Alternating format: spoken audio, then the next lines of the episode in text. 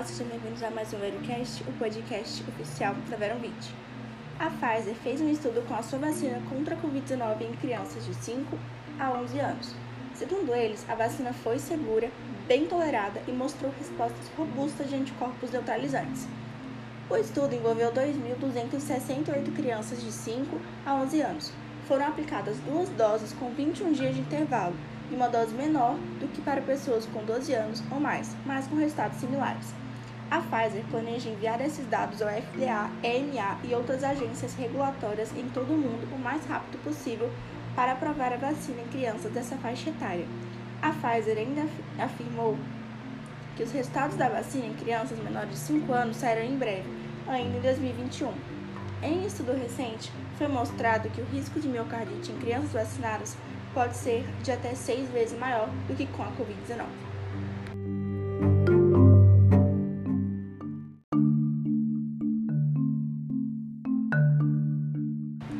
Foi feito um estudo para questionar o motivo da vacinação em crianças.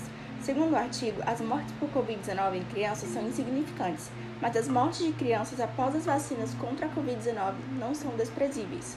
Os ensaios clínicos para essas inoculações foram de curtíssimo prazo, tiveram amostras não representativas da população total e para adolescentes e crianças tiveram baixo poder preditivo devido ao seu pequeno tamanho.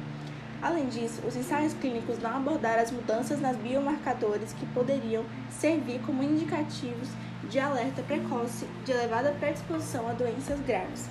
Mais importante ainda, os ensaios clínicos não abordaram os efeitos de longo prazo, que, se graves, seriam suportados por crianças e adolescentes talvez por décadas.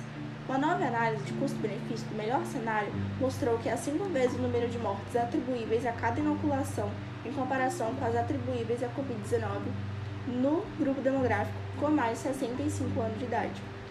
O risco de morte por Covid-19 diminuiu drasticamente à medida que a idade diminuiu. Os efeitos de longo prazo das inoculações em grupos de idade menores aumentarão sua relação risco-benefício, talvez substancialmente, afirmaram os cientistas.